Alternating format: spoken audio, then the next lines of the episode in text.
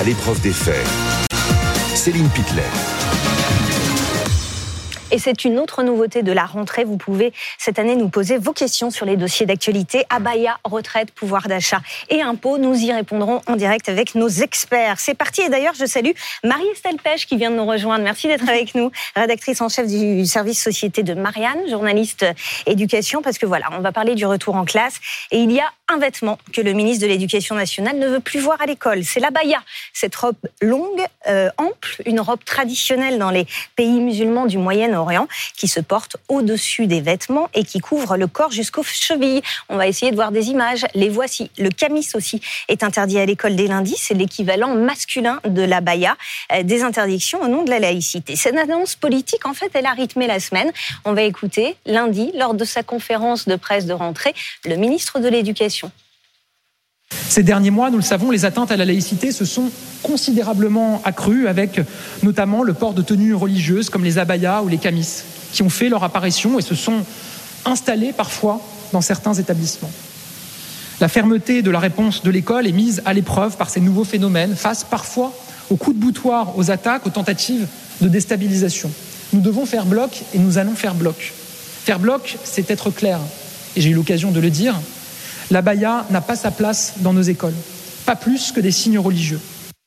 Alors pour bien comprendre ce que dit le ministre de l'Éducation, on va regarder quelques chiffres. On va regarder deux chiffres qui sont issus d'une note euh, des services de l'État. Les signalements pour atteinte à la laïcité ont augmenté de 120% lors de l'année scolaire 2022-2023, de 120% donc en seulement un an. Et maintenant, si on regarde précisément les signalements qui sont liés au port des signes et des tenues religieuses, comme les abayas par exemple, ils ont augmenté de 150%. Bruno, pourquoi Gabriel Attal, nouveau ministre de l'Éducation nationale, a décidé de faire sa rentrée avec cette annonce-là?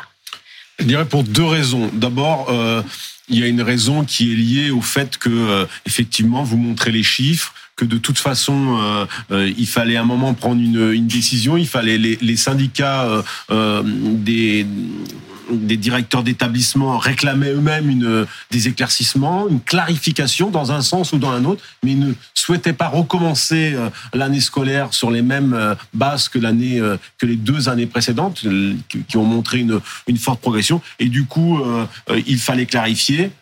Il a eu le feu vert de, du président de la, de la République, euh, président de la République qui a longtemps tâtonné sur ces questions de laïcité Mhm. et qui, depuis le discours des Mureaux à la fin de son mandat précédent, a euh, enclenché une position beaucoup plus claire et il l'a traduit euh, à l'école avec l'interdiction pure et simple de la baya. La deuxième raison, elle est politique. C'était aussi un moyen pour lui, nouveau ministre de l'Éducation nationale, nommé au cœur de l'été, de prendre, euh, j'allais dire, euh, à bras le corps l'un des sujets sur lesquels il est attendu, très politique, qui permet d'asseoir son autorité, qui permet aussi de tourner la page euh, Papendiaï, qui était son prédécesseur, qui lui s'était montré plutôt discret euh, sur On cette question l'entendra tout à l'heure. ou en tous les cas euh, une discrétion qui avait viré un peu à une forme d'accommodement, euh, en tous les cas avait plongé les personnels de, de direction de- des établissements scolaires dans une espèce de flou et eux ils attendaient quelque chose et on voit bien que ça a progressé, notamment dans quelques lycées où finalement on a laissé on a laissé faire. Donc pour pour euh, Gabriel Attal qui est un grand communicant,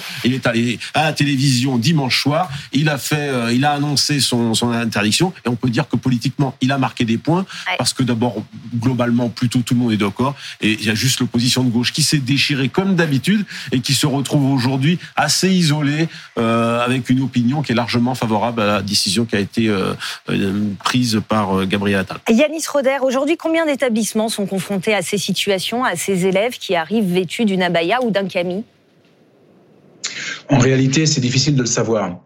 Vous avez les établissements qui font remonter euh, par des signalements euh, ce type de ce type de, vêtements et donc de contestation finalement des règles des règles applicables à l'école. Et puis vous avez ceux qui euh, qui ne font pas remonter. Et alors là, c'est le grand mystère. Donc le, ministère lui parle de 150 établissements touchés. En réalité, nous savons très bien que c'est largement sous-estimé. Le ministère dit ce qu'il reçoit, mais il ne reçoit pas tout. C'est la même chose pour toutes les contestations de cours, d'enseignement, etc. Nous savons très bien que les chiffres du ministère qui remontent ne sont pas des statistiques, ils nous, ils nous donnent des tendances. Voilà. Donc la tendance est à l'augmentation. Vous avez aujourd'hui euh, officiellement 150 établissements qui sont touchés, et puis vous avez tous ceux qui sont touchés dont on ne connaît pas, euh, qui n'ont pas fait en tout cas remonter remonter euh, ces signalements. Alors, il y a au moins deux textes à avoir en tête pour bien comprendre ce dossier. D'abord, la loi de 2004 sur la laïcité qui interdit le port de tenues et de signes religieux ostensibles à l'école. C'est-à-dire, par exemple, vous pouvez porter une petite croix, mais pas une croix aux dimensions excessives, pas de voile islamique, pas de kippa. Autre texte, en novembre dernier, il y a eu une circulaire de l'éducation nationale. Et dans ce texte, les abayas sont considérées comme des tenues qui peuvent être interdites si elles sont portées de manière à manifester ostensiblement une appartenance religieuse. Donc jusqu'à présent, en fait, c'était du cas par cas et c'était au chef d'établissement de trancher. Fanny, vous avez d'ailleurs retrouvé une séquence où l'ancien ministre de l'Éducation dit c'est pas à moi de trancher. Effectivement, c'était euh, le 4 janvier dernier. L'ancien ministre de l'Éducation nationale, on le rappelle, c'était euh, Pape Ndiaye. Il était l'invité d'Apolline de Malherbe sur BFM TV. Et au sujet des abayas, Pape Ndiaye, justement, eh bien, placé les chefs d'établissement dans un rôle d'arbitre. Euh, il reposait toute la responsabilité sur leurs épaules. Je vous propose de l'écouter ce n'est pas moi qui vais chaque matin regarder des photographies euh, de vêtements et puis euh, décider si euh, c'est à caractère religieux ou pas. Il faut sur place que les chefs d'établissement. En tout cas, nous avons publié démunis. début novembre une circulaire, mais il faut évidemment, c'est aux chefs d'établissement, aux enseignants, le, cas échéant, d'estimer si le. la, difficulté, c'est l'estimation. Bien sûr. Et cette estimation, hein, Céline, ce rôle euh, mhm. d'arbitre, forcément, eh n'était pas très confortable, on peut le dire, pour les chefs d'établissement. Ah, merci Fanny. L'objectif de Gabriel Attal, ça a donc été de clarifier la règle. Jeudi soir, à la veille de la pré-rentrée, il a envoyé une note de service aux chefs d'établissement. Il évoque les abayas, les camis, et il écrit noir sur blanc le port de telle tenue qui manifeste ostensiblement au milieu scolaire une appartenance religieuse ne peut y être toléré. Écoutez la réaction de Didier Georges, il est proviseur et secrétaire national du syndicat des personnels de direction. La règle est claire. Donc, euh, à partir du moment où la règle est claire dans la note, euh, euh, les collègues que, nous représentons seront confortés dans le processus que nous, avons à mettre en œuvre. Hein. Alors, comment ça va se passer sur le terrain, Marie-Estelle Si lundi, un ou une élève se présente avec une abaya ou un, ou un camis, est-ce qu'il peut, est-ce qu'elle peut rentrer dans l'établissement? Alors, cet élève sera euh, convoqué, entre guillemets, dans le bureau du proviseur ou du principal, puisqu'il s'agit d'un collège, et il y aura discussion entre, entre l'élève et, le chef d'établissement qui lui notifiera le fait que désormais cette tenue est interdite et mhm. qu'elle l'enlève si elle veut assister au cours. Euh, et ce sera la même chose pour les garçons, euh, concernant le camis.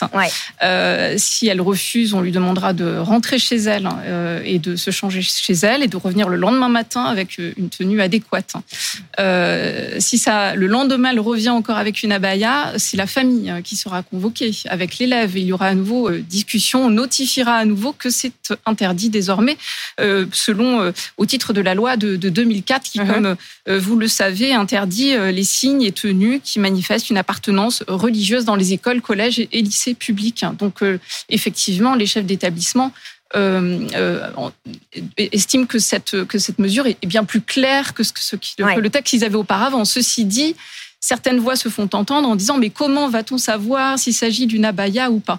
Ces personnes euh, qui critiquent, enfin qui disent qu'il nous faudrait une définition claire de l'abaya, ce ne sont pas les chefs d'établissement. Les chefs d'établissement, eux, qui sont les premiers concernés, ils sont plutôt contents. Sont plutôt contents et disent que eux, ils savent reconnaître une abaya, qu'ils savent parfaitement ce que c'est. C'est un, un, un, un, vêtement euh, une tenue euh, une robe longue qui couvre tout le corps avec des manches larges, euh, souvent évidemment portée par des jeunes filles qui portent aussi le voile, qu'elles enlèvent à l'entrée de l'établissement.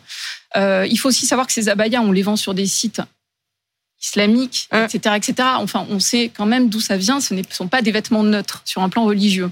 Yanis Roder, est-ce que dans certains établissements, il risque d'y avoir des, tensions, des protestations lundi, des situations difficiles à gérer pour les chefs d'établissement?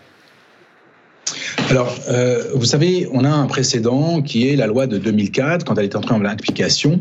On, a dit également, on aura sûrement des problèmes. Il n'y a eu aucun problème. Alors, le contexte n'est pas le même. Aujourd'hui, la viralité, notamment des réseaux sociaux, fait que, effectivement, il y a des appels à la provocation, des appels au défi qui sont lancés. Euh, néanmoins, ce, il me semble que le ministre a anticipé, a anticipé euh, l'éventuel problème. Un grand plan d'accompagnement a été mis en place, envoyé aux recteurs, lesquels font descendre ce plan au niveau des, établissements. Et les établissements qui sont en tension, parce que cela évidemment pourra peut-être arriver, hein, on n'en sait rien, mais nous verrons bien, euh, pourront être aidés, le cas échéant, par les équipes euh, académiques de valeur de la République, qui sont, constituées de formateurs, de dizaines de formateurs qui ont été, qui ont été bien formés par le ministère, et notamment par le Conseil des sages de la laïcité, et qui sont capables d'aider sur le terrain les chefs d'établissement qui seront, par exemple, bah, confrontés à plusieurs dizaines d'abayas, parce qu'il y a des établissements où vous avez plus de 100 abayas. Donc là, il va falloir effectivement, comme le rappelait Marie-Estelle Pêche, les mettre de côté, puis discuter, dialoguer, parce que le ministre a aussi insisté sur le, sur le dialogue qui est très important. Et là, les équipes valeurs de la République seront d'une aide précieuse. Alors, je voulais vous parler d'un hashtag qui a émergé sur les réseaux sociaux ces derniers jours. C'est le hashtag Fais ta rentrée en abaya. Donc, sur les réseaux sociaux, il y a des jeunes filles qui assument leur, leur intention de, de, contourner cette interdiction. Et notre journaliste Clémence Dibou a, a enquêté. On écoute, on regarde un extrait de son reportage. Après l'annonce de proscrire ce vêtement à l'école, ces vidéos proposent bons plans et astuces en musique pour contourner l'interdiction. Ici, l'accommodé en kimono. Là, opter pour la robe ample d'une grande enseigne de prêt-à-porter. Les conseils ne manquent pas. Vous mettez un vêtement à deux pièces. Vous mettez une robe qui est ample et un haut comme ça, assez ample. Et voilà.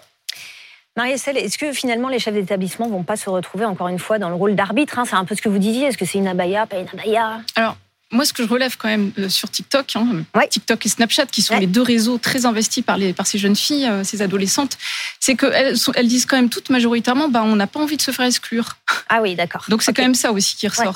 Ouais. Et on va, l'alternative, ça va être mettre un pull ample, parce que c'est normal. À l'adolescence, beaucoup de jeunes filles n'ont pas envie d'avoir des, des, des, veulent un peu cacher leur corps, etc. Donc elles disent, bon, elles disent, bon, bah, on va mettre un pull ample, une jupe longue large. Ce ne sont pas des abayas qu'elles mmh pour la plupart, la plupart d'entre elles qu'elles prônent dans ces vidéos. Alors effectivement, vous en avez, il va y avoir des tentatives de, de, de contournement. La, le, le, grand truc actuellement, et même depuis plusieurs mois, c'est de dire on va venir en kimono. Bon. Euh, voilà, donc un kimono, est-ce une abaya? C'est vrai que la, la, la, a priori, ce n'en est pas un. Euh, c'est pas une abaya, donc euh, on va. De toute façon, c'est le problème éternel de la loi de 2004. On a toujours eu des tentatives de contournement de la loi de 2004. Quand le voile a été interdit, les jeunes filles se sont mises à porter des bandanas qu'elles pour et qu'elles qu'elles baissaient pour cacher leur chevelure. Euh, le Conseil d'État avait tranché, c'était en 2007. Il avait dit ben non, le bandana c'est aussi un vêtement religieux par destination. Donc on n'en finit pas effectivement. Mais il faut il faut raison garder. Finalement, on a eu quoi? Trois, quatre tentatives de, depuis 2004. Ça reste quand même c'est pas on n'a pas tous les ans des ces tentatives de contournement. Ouais. Heureusement. Alors on verra comment ça se passe effectivement à la rentrée. C'est lundi. Merci beaucoup d'avoir été avec nous.